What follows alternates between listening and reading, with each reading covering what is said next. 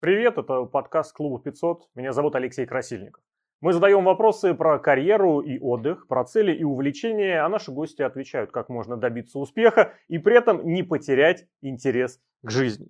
Наш гость сегодня коуч и продюсер Андрей Громковский. Андрей, приветствую. Из тех э, достижений, из твоих увлечений и из твоей работы зацепился за момент, что работал, запускал область э, смешанных единоборств в России. У меня сразу вопрос, почему, как в России вот эти поп-ММА прижились? Поп-бокс, поп-ММА, другие какие-то виды единоборств, которые уже к какому-то спорту, наверное, отношения не имеют, но при этом картинкой вроде завлекают, ну и сколько, миллионы просмотров на Ютубе за несколько часов собирают.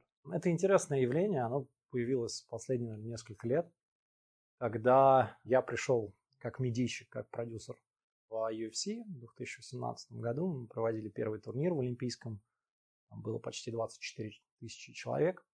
Тогда поп ММА был, по-моему, практически не существовал еще. Только вот последние, наверное, там, начиная с 2020 года, где-то с конца 19 начала 2020 года, эта история стала более популярной и востребованной.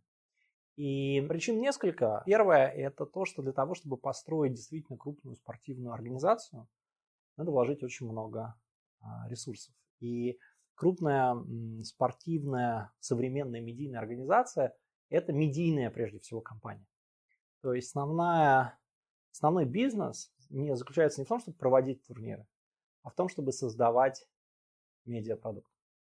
И за этот медиапродукт платят подписчики сервисов, зрители телеканалов, рекламодатели, спонсоры там, и так далее. И мне кажется, что поп ММА в России возник э, как результат того, что традиционные лиги смешанных единоборств так и не смогли стать большими крупными бизнесами. При этом вырос сегмент YouTube. В России или в мире? Это важный момент. Ну, где-то в мире лучше монетизируется, где-то хуже. UFC же отделение по разным странам, правда? Да, крупные международные организации за счет масштабов, они именно, конечно, сфокусированы на, на спорте и на бизнесе. А локальные организации в массе своей, да, особенно в России – они, ну вот просто чисто проводить турниры, насколько я это понимаю, не всегда выгодно. То есть это достаточно делать чаще всего убыточное. И поэтому, как я понимаю, в какой-то момент YouTube сильно рос, и смотрение перетекало в онлайн, бесплатное, так сказать, и спонсируемое. Рос сегмент мейкеров, которым хотелось больше интегрироваться в такие виды спорта, где больше есть эм, азарта, где люди больше готовы, например, делать ставки. А, а с другой стороны, было достаточное количество тех, кто промоутеров, кто хотел, мог организовать такие турниры. И таким образом сформировалось ОПММА. Оно не имеет, по большому счету, отношения к э, спорту. Ну, то есть оно имеет сейчас уже там, даже формально там а, одна из федераций теперь курирует. С боксом, которая связалась с федерацией, или какой ты имеешь в виду? По- моему федерация бокса федерация сейчас бокса, занимается, да. собственно говоря, да, лицензированием таких турниров. Но э, в мире в целом в большинстве стран это не является официальным видом спорта. И это нацелено на достаточно узкий сегмент тех, кто э, больше интересуется, мне кажется, вот такой частью провокационной, mm-hmm. да, нежели чем спортивной. В продолжение вот этой международной тематики, вот есть очень известный видеоблогер Логан Пол, Джейк Пол, устраивали боксерские бои, которые, ну, никем не были, как это называется, лицензированы. То есть они проходили в статусе, вот собрались. Огромная аудитория, огромное количество просмотров. И дальше вот эти ребята, что Логан Пол, что Джейк Пол продолжают, кто в боксе, кто в ММА, кто в про-рестлинге. Важен ли вот этот на российском уровне пример, что был кто-то топовый? Ну, потому что объективно посмотреть, как набьют морду Логану Полу, хотят многие. В России это ж бери каждого второго, мне кажется, за, как сказать, засвеченного человека. Надо посмотреть, то есть должно пройти время, прежде чем а, мы увидим, является ли подобный медиапродукт действительно а, востребованным долгосрочно. Не является ли это просто трендом, чем-то модным сейчас, сегодня.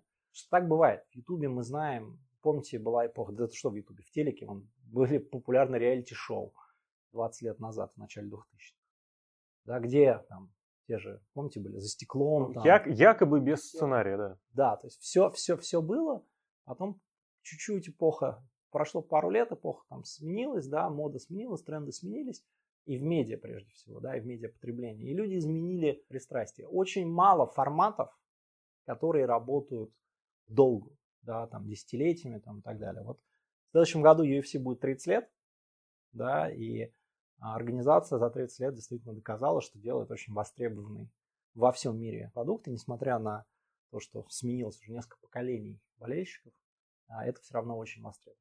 Поэтому здесь надо посмотреть. Я, честно, не берусь э, прогнозировать. Я думаю, что еще другой вопрос.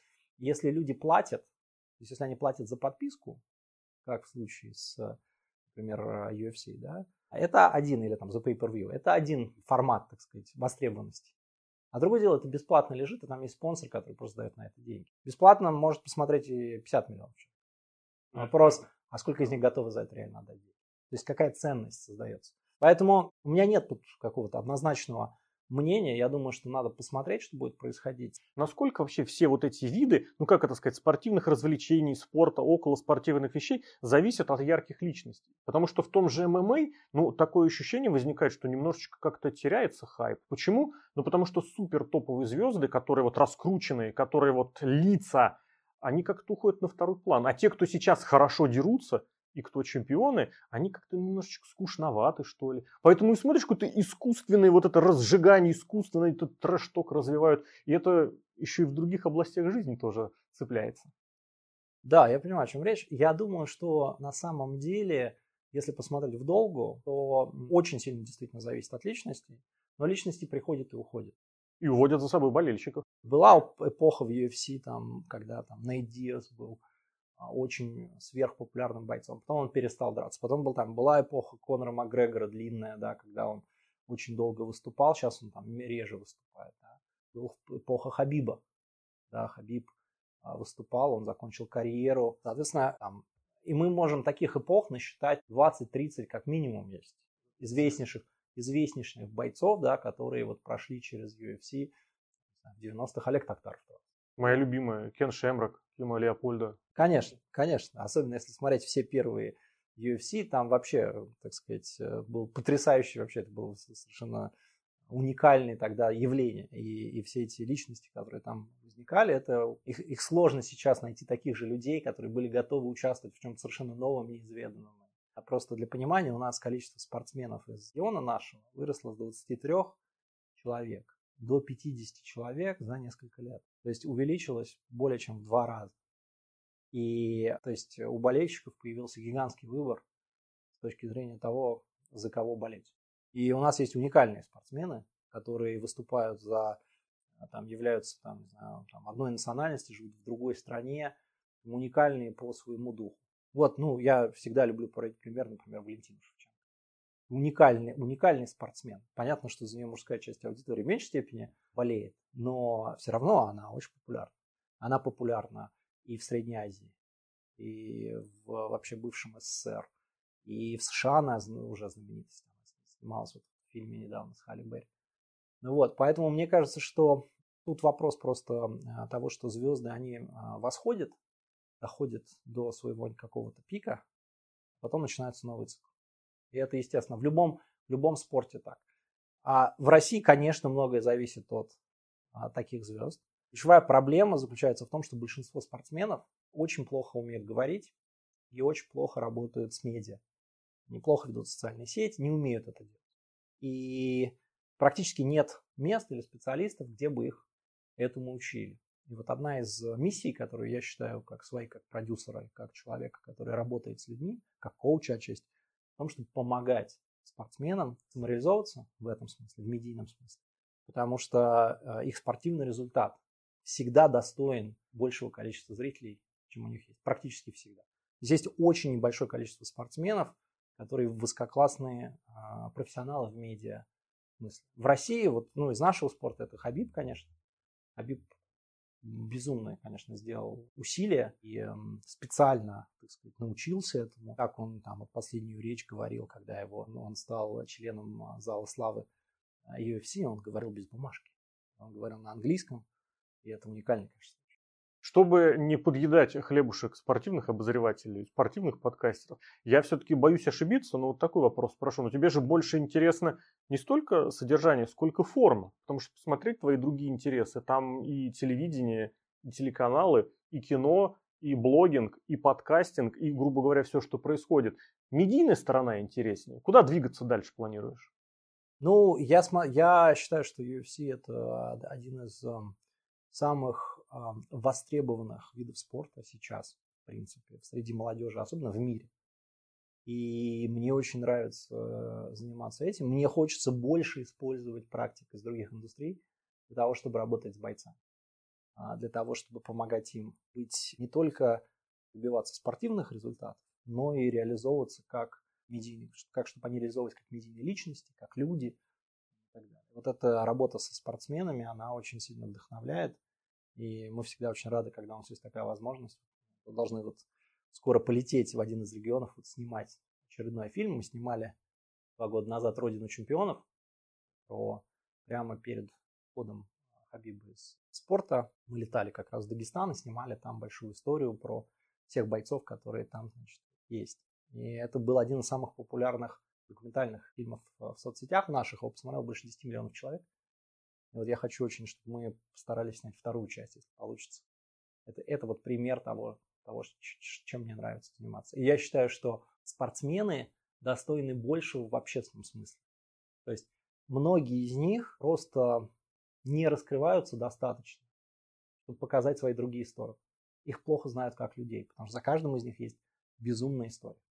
История преодоления себя, история, как они, какие они люди, история, есть там куча трагедий семейных, через которые люди проходили, шли, не сдавались, добивались там и так далее. И если послушать их рассказы вот между тренировками, это потрясающая история. И мне хочется рассказывать эти истории. Я считаю, что это очень вдохновляет. Я думаю, что это вдохновляет молодых людей. Я думаю, что это социальный лифт очень крутой. И мне кажется, это еще интересно, потому что это та именно история, где встречается медиа, спорт, психология и именно вот сторителлинг. А отклик-то это находит? Потому что далеко не каждый спортсмен, далеко не каждый человек в любой области, в любой индустрии, чем бы ни занимался, ну, скажет, что да, я готов о себе рассказать, да, я готов копнуть, да, я готов чем-то поделиться, я готов стать картинкой. Я вот люблю американский студенческий спорт, там студенты с первого курса, вот они этим владеют, я не знаю, этому, этому там учат или этим там занимаются. Там вот каждый первокурсник, ну почти каждый, который выходит там, не знаю, в американском футболе на два розыгрыша, он может внятно рассказать в нескольких предложениях, кто он, что он и зачем он у нас это отклик находит, или отстаньте от меня, я занимаюсь своим спортом, не мешайте, вы мне меняете и мешаете тренировочный процесс. Или, кстати, не обязательно тренировочный, в другой области тоже таких звезд хватает, не мешайте, я пою, не мешайте, я снимаюсь, не мешайте, я организовываю какой-то бизнес-процесс. Да, у нас, э, к сожалению, это не только в спорте, я работал с актерами. Самое удивительное, что актеры порой тоже бывают закрытыми людьми. Они спокойно снимаются, но потом они или там люди просто есть, есть, есть э, селебрити, которые не считают своей работой работу с медиа. И это действительно проблема, но этому надо обучать. И э, это должно быть частью культуры. И это к вопросу, как мы себя подаем. Потому что чем более мы открыты, чем лучше мы рассказываем свои истории, тем больше наш вес в обществе, в мире вообще. Ну, то есть это вот это про то, что уметь правильно рассказать хорошо сформулировать и четко, там, в 10 словах буквально, а, сформулировать суть того, кто ты и что ты делаешь. Вот это вот очень важно. То, что сейчас у каждого смартфон в руке и куча всяких приложений, соцсетей, что-то заблокировано, что-то работает, но тем не менее навалом всего. Этому помогает тому, чтобы человек учился говорить, учился самопрезентации. Потому что гипотетически можно представить, что да. По идее так должно быть, но на самом деле, конечно, нет. Конечно, действует от обратно, ну, то есть действует совершенно обратным образом поскольку человек не может сконцентрироваться, поскольку у него очень мало времени, когда он может действительно подумать, отрефлексировать, побыть без бесконечного количества сообщений, там, звонков там, и так далее, а, без контента. А, один из, одна из лучших практик, которую я лично делаю, это просто иногда просто вырубаю все каналы коммуникации, все телефоны, все ноутбуки. Какой рекорд продержаться? Ну, несколько дней. Я думаю, скажешь, минут 15. Мы как-то с Тимуром Бекмамбетовым, я когда у него работал лет 10 назад, мы делали с ним день, вот, а, это, ну, а Тимур человек, который всегда значит, на связи с миром, его там друзья, проекты там и так далее. И я помню, это было испытание. Было интересное mm-hmm. испытание. Вот. Это классная вещь. И это надо практиковать. И вообще, чем меньше, чем более структурно вы подходите к коммуникации, чем более осознанно вы это делаете, тем лучше обычный результат. И это одна из вещей, которые мы в том числе учим. Я не только со спортсменами, э, ну вот работал, у меня был опыт работы с совершенно разными людьми, даже со священниками работал, которые хотели вести соцсети эффективно. И это всегда вызывает удивление, потому что кажется, что вот чем больше я создам контента, тем лучше. Да, вот я и здесь написал, и то сделал, и все сделал. Но главный вопрос, на который нужно себе ответить, это зачем? Чего я это? Что я хочу принести миру? Вот этого очень мало. Такая же история, кстати, с подкастом. Главный трюк э, в подкастинге, у меня есть мой товарищ, ученик Антон, он из лучших подкастеров в стране, он э, всегда говорит, он говорит, если идея подкаста умещается в 10 слов, то я готов ее прочитать. Ну, посмотреть.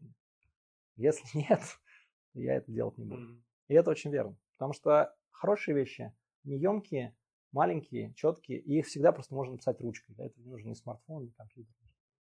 Это, кстати, сформулировать ту идею, это тоже общая задача.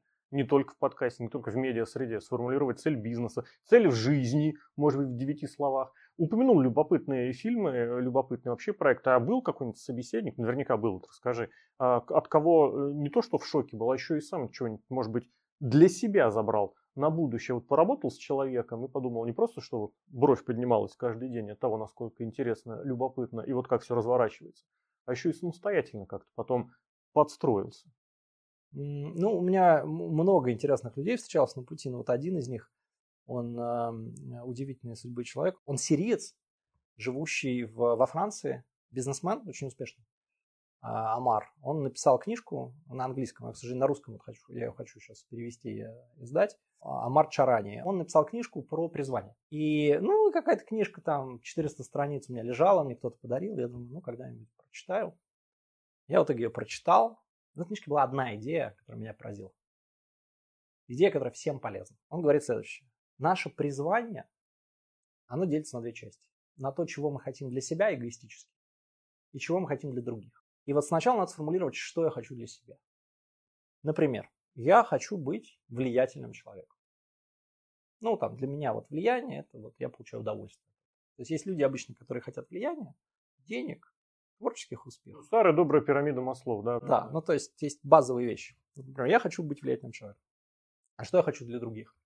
Соответственно, когда ты формулируешь приз, ну, вопрос призвания для себя, а, что ты хочешь сделать для себя, что ты хочешь сделать для других, это такая конструкция, она очень, э, ну, она реально очень эффективна, потому что понятно, что есть, э, она учитывает как бы оба начала человека. Вопрос сразу, да. прям не могу здесь удержаться, а насколько это детализировать нужно? Потому что, ну, вот эти фразы, которые, ну, я думаю, каждый под ним подпишется. Хочу быть влиятельным. А что это значит? А для кого влиять? Хочу для всех добра. Хочет... Какого добра? Кто-то хочет розовый бриллиант. Кто-то хочет стать самым богатым автодилером в каком-нибудь городе. Уже Кто-то хочет видишь, э, помогать. Да-да, то есть можно детализировать. Это дальше уже вопрос там работы с, с специалистом, с, ну, с внешним. Потому что самому себя сложно. То есть даже если очень, ты очень рефлексивный человек, все равно мы не видим большую часть того, что скрыто у нас в голове, на нашем подсознании, да, и поэтому нужно с кем-то работать. Вот я, собственно говоря, работаю с людьми, а я сам работаю, у меня, у меня тоже есть коуч. Ну, у меня есть разные люди, через которыми я вот работаю и занимаюсь такой работой над собой, а, с тем, чтобы больше именно делать на практике как раз.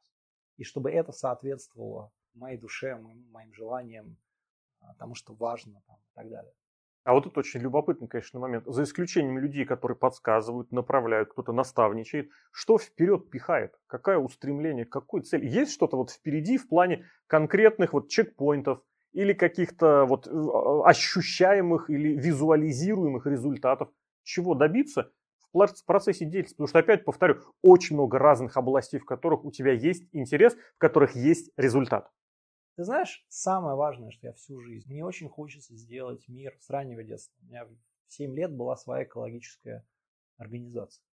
Мы собрали, я собрал 20 там, человек, у тебя на районе. Мы убирали мусор, и это была действительно такая вместо, там, тогда октябрята развалились, вот нам вручили звездочки октябрят, мы э, пошли в новую организацию в 90-й год, когда Союз распался.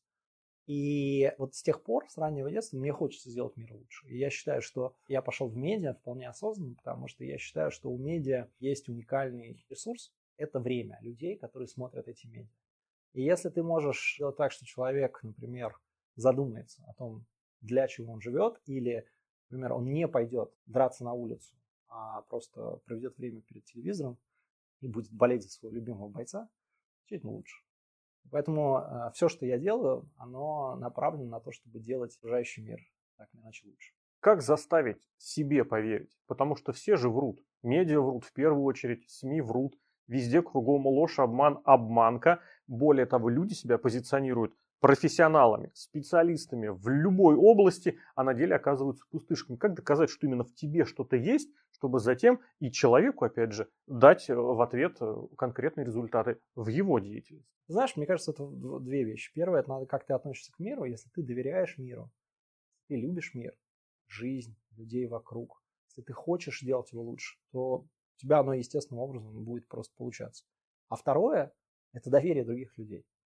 Единственное, чем отличается профессионал от непрофессионала, это тем, что профессионал доверяет, потому что знает, что он держит свое слово, он делает, он умеет делать свою работу, да, и он там действительно может... Но это репутация. Это репутация. складывается со временем. Это репутация. Но, слушай, ну, например, вот я работал в кинобизнесе. Мы выпускали, я помню, фильм «Черная молния». Мы выходили против «Аватара». Мы собрали 23,5 миллиона долларов в российском бокс-офисе против «Аватара» который собрал 60. Но мы бились, да, и мы сделали все. И это была репутация. Потому что одно дело против тебя целая голливудская машина, а ты тут один, значит, вышел с российским фильмом для в целом такой подростковой аудитории и собрал гигантские деньги. Это опыт. Там, запуск телеканалов. Я там запустил телеканал там, Paramount Comedy. Он стал одним из топовых телеканалов платных в стране. Мы первыми делали стендап еще до того, как там... ТНТ... Себе скажу, у меня был включен постоянно Paramount Comedy. Мне нравился формат, мне нравилось наполнение. И, кстати, стендап действительно там появлялся. Причем не только переводной, еще и свой, по-моему, да. если я Вот, это была... Эта история вот была, вот, собственно говоря, вот э, делаешь такие продукты. У меня вот очень многие знакомые, люди, с которыми я работаю, они оттуда, они из предыдущих мест, потому что мы вместе с ними создавали это, и они верили в это. И сейчас до сих пор у меня есть болельщики UFC, которые смотрели как раз когда-то там телеканалы, фильмы, которые мы выпускали. А потом складывается, что это один человек это принес. Да, да. Так вот все, что ты рассказываешь, оно чревато очень большим щелчком по носу, очень большой дверью, которая тебе хлопнет. Ну, то есть в том смысле, что где-то обломают вот эти надежды, где-то на доверие ответят закрытостью. Вот с этим сталкивался? Слушай, много, много раз сталкивался. Никогда просто не обращаю внимания. Если меня где-то дверь там не открылась, пойду в другую. Если где-то что-то говорят хейтеры, отвернусь, пойду вокруг дальше. Всегда делаю просто то, во что верю, получаю удовольствие от классных людей, творческих, талантливых, интересных, с кем можно поговорить, да, когда есть общая среда, очень классная атмосфера, и можно вместе работать. Вот это вот классно. И у нас такое же, у меня также во всех коллективах мы э, с моими командами, и я каждый раз, я у меня нет одной команды, с которой я работаю там, 20 лет. Нет, там, я каждый раз я собираю, каждой компании, куда я прихожу, запускать новую историю, кино, там, телеканалы, цифровая дистрибуция. Там, UFC каждый раз это специальная команда, собранная под это дело. И с каждой командой у нас очень классные отношения, классная среда. Я очень много делегирую, я не лезу, никогда не указываю людям, что делать. Стараюсь их вдохновлять, давать им свободу и вместе получать классные а не получается так, что начиная заниматься новым проектом, старый уходит куда-то, не знаю, в тень, на задворки, меньше внимания, а, соответственно, и меньше успеха. И в нашей стране это точно, по миру здесь не рискну сказать, но тот или иной продукт, тот или иной товар очень сильно зависит от того, кто его представляет, кто его продвигает. Я помню, когда мы запускали первые елки с э, Тимуром Мабетовым. Я помню, как он прочитал статью, зашел на новостной сайт, сидел в переговорке, мы выпускали как раз черную молнию. И он говорит, слушай, есть же теория шести рукопожатий. Надо про это снять кино. И так начался фильм «Елки». В прошлом году, что какие-то уже девятые, десятые выпустили. И это уже делают другие совершенно люди. Это уже права выкупил, по-моему, там как другой там онлайн-кинотеатр какой Но история живет, бренд живет, люди, миллионы, не знаю, десятки миллионов людей посмотрели эти фильмы.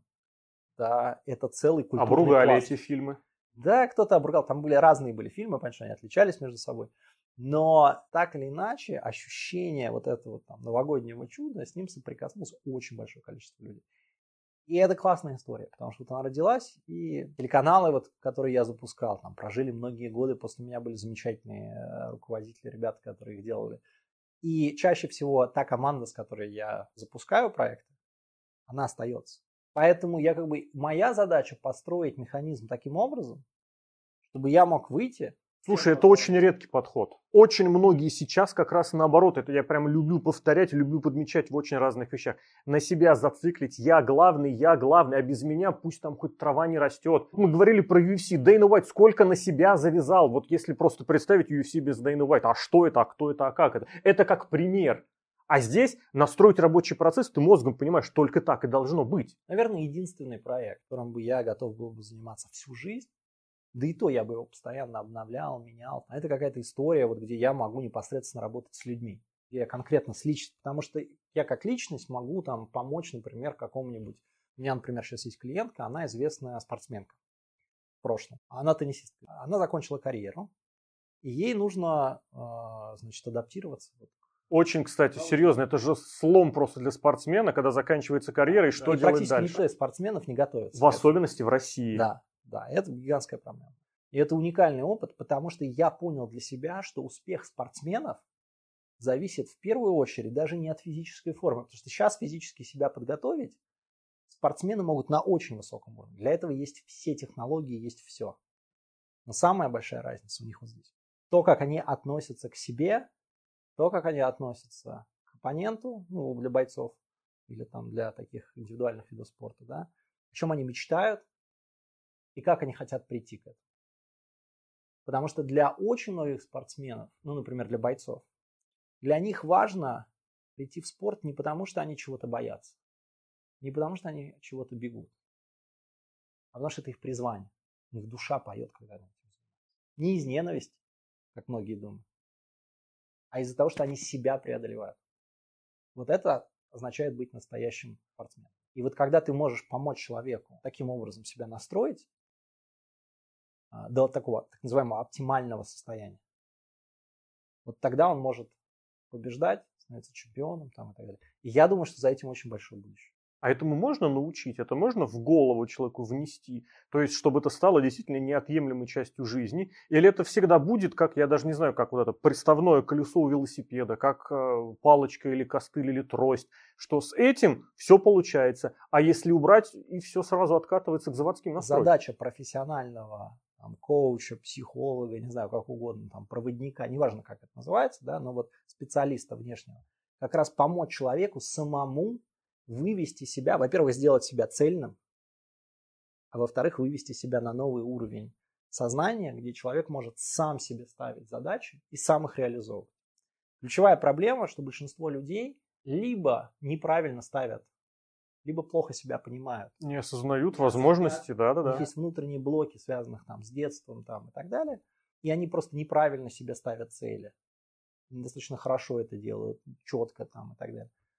А вторая проблема – прокрастинируют, ну, не реализуют. Мотивация, проблема мотивации. Вот одна из вещей, которую, кстати, в России делают мало, но я специально даже сертифицировался, а, получил сертификат э, на специальный тест по мотивации называется мотивационный профиль риса. Это тест, который дают спортсменам и топ-менеджерам, например, спортсмен, э, баскетболисты NBA, например, такой тест специально делают. Он показывает 16 факторов, по которым человек наибольшая мотивация. Среди них, например, есть еда. И для одного спортсмена хорошей мотивации будет возможность съесть самый жирный бургер, который только есть, вот один раз в неделю если тренер правильно, или там сходить в э, мишленовский ресторан. А для кого-то это будет социализация. А для кого-то важно быть лидером в команде, потому что у него есть желание получить статус. А ты не находишь, что это вообще как-то лежит в корне против того, чему вообще человечество, к чему человечество идет, потому что человечество идет к стандартизации. Классы, Э, образование, получение профессии, спортивные школы. Везде, ну как бы хочешь не хочешь, тренер будет один, занимающихся будет много. Преподаватель один, занимающихся много. Есть прекрасные кейсы, когда действительно индивидуальный подход, когда у спортсмена, у актера, у бизнесмена, у кого угодно, вот свой персонально есть. Можно по-разному назвать. Агент, менеджер, коуч, кто следит, кто подсказывает, кто направляет. Но по большей этой части вот утвержденная методичка, и мы по ней учимся, тренируемся. Это не только про Россию, это про любой другой колледж, про почти любой э, другой колледж, университет в какой-нибудь в другой стране будет. Везде же как-то вот всех подгоняют под одну, как это, гребенку, да? Такой э, фабричный подход. Да, да, да, да. Это все-таки остатки 20 э, века. Мы хоть и уже 20 с лишним лет в 21 веке, но мы до сих пор на самом деле ментально живем в 20 веке, если посмотреть на это. То есть все, что у нас есть, нашем, практически все. Даже интернет создан э, в 20 веке. И давно в 20-м, если копнуть. Да. То есть системы подготовки спортивные. Социализация человека, процесс образования. Абсолютно правильно говоришь, что все заложено где-то вот там, в 30-е годы, возможно. Сейчас находимся, вот как раз мы сейчас находимся на этапе, когда в мире, в принципе, происходит перестройка. И в ближайшие там 10-15 лет мы увидим, как все-таки наступит 21 век. И не везде равномерно будет наступать по-разному. Но в каких-то областях где-то быстрее будет происходить. И вот это будет означать, например, в образовании есть такая вещь, как называется по-английски peer-to-peer learning, то есть это образование от человека к человеку. То есть я, например, пожившийся там топ-менеджер, продюсер, психолог, там, да, работаю с людьми. И я беру, и, например, с кем-нибудь, беру молодого там, 20-летнего человека, и ему помогаю реализоваться в качестве там, наставника, учителя там, и так далее. И это социальная функция, которая поощряется каким-то образом. И я, например, за это что-то получаю. То есть вот, вот такого рода вещи, они будут менять. А средневековый подход не находишь, когда кузнец, у него подмастерье, не знаю, мукомол, у него ну, подмастерье. Знаешь, Здорово, к черту 20 век. Все, что новое, это все да. А, хорошо, да, старое, да, хорошо забыто. Поэтому э, я как раз вижу в этом э, в сочетании вот там цифровых технологий, биотехнологий э, и, возможно, каких-то практик даже там, которые существовали, не знаю, там 500 тысяч лет назад, если ты их правильно умеешь сочетать, ты можешь построить новую реальность. В этом, в этом синтезе собственно говоря, заключается новая реальность. Поэтому наша задача помощью такого же синтеза, кстати, возникли упоминаемые тобой OpenMMA eBay. YouTube, букмекеры, много бойцов и промоутеры. Да. И вот они скрестили это. Вот получится следующий этап, там выживут какие-то одни, потом опять, ну и так далее. Эволюция. Вот очень много о чем ты рассказываешь, и в частности, о чем рассказываешь из своих собственных занятий, я абсолютно убежден, связано с огромным негативом, который идет вот навстречу Черная молния, да плагиат чертов. Елки, да не смешно, не интересно. UFC, да господи, что может быть примитивнее, люди руками машут. Вот как с этим негативом? Я понимаю, что это вечный вопрос. Но вот заблокировать, фильтровать, потому что вместе с негативом же идет и критика, которая может быть полезной. Или, ну, просто, или это нужно вот как действительно изнутри такой вот позитив какой-то излучать, что от тебя любой вот, не знаю, хейтер в интернете будет отскакивать просто вот так вот, как мошка от Никогда не обращаю внимания на, на несодержательную критику содержательную всегда обращаю внимание. То есть ты всю критику обращ... прочитываешь? Нет. Я, а как вот? Я, я... Ну, во-первых, есть просто более умные способы, как можно получить обратную связь. Да, можно пойти поговорить с болельщиком. Просто, ну, ну, это, пример, можно с ним да. поговорить, можно сделать исследование. Мы делаем постоянные исследования, там, каждые два года, и мы видим рост, там, и цифр, и показателей. Там. Потом у нас есть соцсети, куда мы тоже много чего берем, мы тоже делаем там периодические исследования разные у меня есть вся обратная связь, которая мне, в принципе, нужна. И я всегда интересуюсь новыми способами. Буквально на, вот на прошлой неделе у меня было пять телефонных а, интервью. Я нашел пять человек, которые отозвались на мою просьбу. Мне нужно было с ними проговорить, как они вообще смотрят там, контент разный. Там, и так далее. Я с ними поговорил 30-40 минут. Полностью просто для себя, ну, у меня были гипотезы, вопросы. Получил обратную связь. Все. И я люблю это сам... И, ну, это не полноценное, конечно, такое, но это глубинное интервью, такой каздев, как называется у айтишников модно. И я сам в это вовлечен. Когда мы делаем исследования крупные, по несколько тысяч человек, то я тоже вовлекаюсь сам. Да, то есть мы там а, прописываем все вопросы, смотрим обратную связь, записываем интервью, берем цитаты людей. Это анализ такой и, и работа. Иногда мы просто на турнирах, я разговариваю с болельщиком, но просто очень часто люди не понимают сути того, что мы делаем. Им нравится продукт, но все, что за ним происходит, они а не видят, не понимают. Ну и с другой стороны, мне кажется, прекрасно, когда есть хейтер. Это означает, что ты жив, что ты что-то делаешь. У кого их нет, я как бы этим людям не завидую. Если, опять же, обратиться вот к тем направлениям, которые для себя выбираешь в жизни, ведь все очень разное. Какая идея сейчас тебя занимает? Вот что понравилось? Про будущее, не знаю, про сегодня. Вот зачем, в конце концов, будущее? Ради чего стоит еще прожить там, не знаю, сколько? Каждому как можно больше лет. Знаешь, мне кажется, что есть вещи, которые, ну, важные. А, важные в больших масштабах. Ну, то есть вот сейчас там выходишь на улицу, плюс там 30 градусов, невыносимая жара. Понятно, что в, на, в наших широтах стало жарче сильно. Последние годы это чувствуется. Зимы стали теплее там, и так далее. Мир меняется. Есть очень много в мире несправедливости. Есть очень много а, вещей, которые можно было бы сделать лучше, качественно. В моей отрасли, например.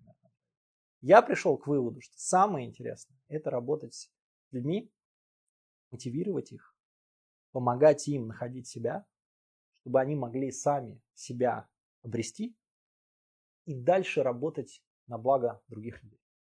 Это самое интересное, что есть. И спортсмены в этом смысле для меня, например, наши бойцы являются лучшим примером того, как можно самореализоваться.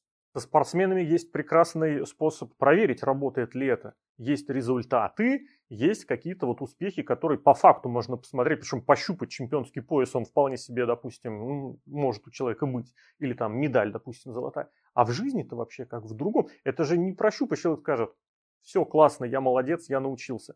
Как это проверить? Тем более проверить через какое время. Это вообще, я к тому, что идея прекрасная. Но вот она реализуема или здесь процесс лучший результат? А здесь главный вопрос к самому человеку. А как он себя ощущает? И нужно ли ему это вот к этому или как? Ну, он счастлив или нет? Так это же субъективно, опять же. Ну, конечно, а все субъективно.